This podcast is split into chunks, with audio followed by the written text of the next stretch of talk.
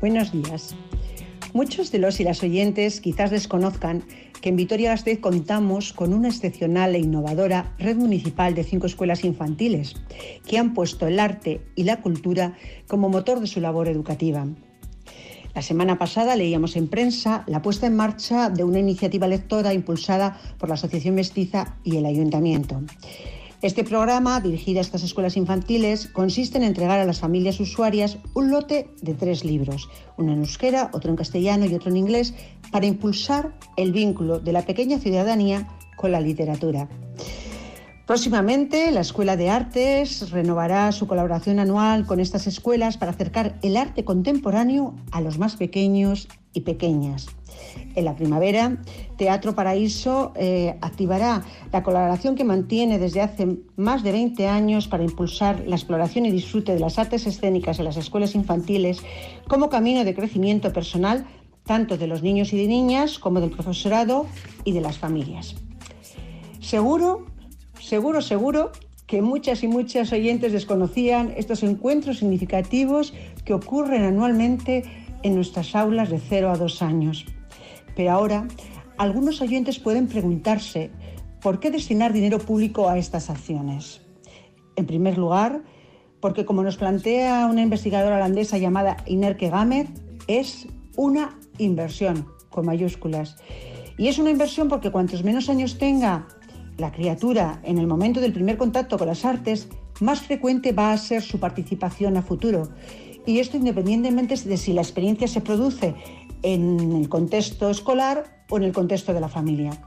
Los pequeños y las pequeñas, lógicamente, no se cuestionan el porqué de su participación. Están allí, totalmente disponibles para la experiencia, porque para ellos y ellas la aventura del arte forma parte de la aventura de su existencia. Y el encuentro con las artes es emoción y placer en estado puro. En segundo lugar, porque como plantean diversos científicos a partir del estudio del cerebro humano, es una necesidad educativa en la sociedad contemporánea, porque sin emoción no hay aprendizaje. Este es un gran descubrimiento científico que aplicado a la creación de hábitos culturales significa que es insustituible y necesario confrontar a los pequeños y las pequeñas con la experiencia artística como parte de su desarrollo emocional y creativo. Hoy tenemos la comprobación científica de que emoción y aprendizaje forman un tándem inseparable, las artes se constituyen con el material sensible de las emociones. Emociones que son expresadas a través de las palabras, de los materiales, de los colores y de los silencios. Y en tercer lugar, porque es un derecho, un derecho de la infancia. Y una política de creación de hábitos culturales en un territorio no puede funcionar si no hay una intervención en el entorno de la infancia. Necesitamos desarrollar políticas específicas para esta primera infancia en el tramo de 0,3 y de 3,5 como parte del proyecto general de creación de hábitos culturales de una ciudad o de un territorio. La pequeña infancia es el público del presente, al que también hay que garantizar su derecho de acceso a la cultura, derecho que está reconocido por el Estado en la Constitución española y en el convenio también sobre los derechos del niño y la niña firmado con Naciones Unidas. Pero ¿y cómo podemos garantizar el acceso a este derecho?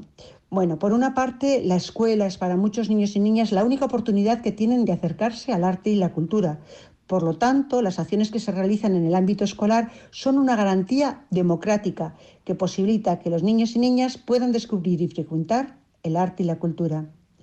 La familia es un espacio insustituible también de crecimiento en, todos los ámbitos, pero en ocasiones hay familias que no pueden ofrecer a nuestros niños y niñas esta posibilidad bien porque tienen un bajo nivel de formación o de hábito de consumo cultural, bien porque no disponen de recursos y, o tiempo, o bien porque pertenecen a otras culturas en las que determinados lenguajes artísticos no están integrados en su tradición cultural. Por ello, es necesario invertir en programas como los que he descrito, que se implementan día a día en nuestras escuelas infantiles para garantizar que el arte y la cultura se conviertan en herramientas para una vida saludable que impulse la reflexión, la inclusión y la empatía social. Si les parece acertada la reflexión y tienen la oportunidad de compartir su vida con alguna criatura menor de cinco años, disfruten compartiendo arte y cultura con ella.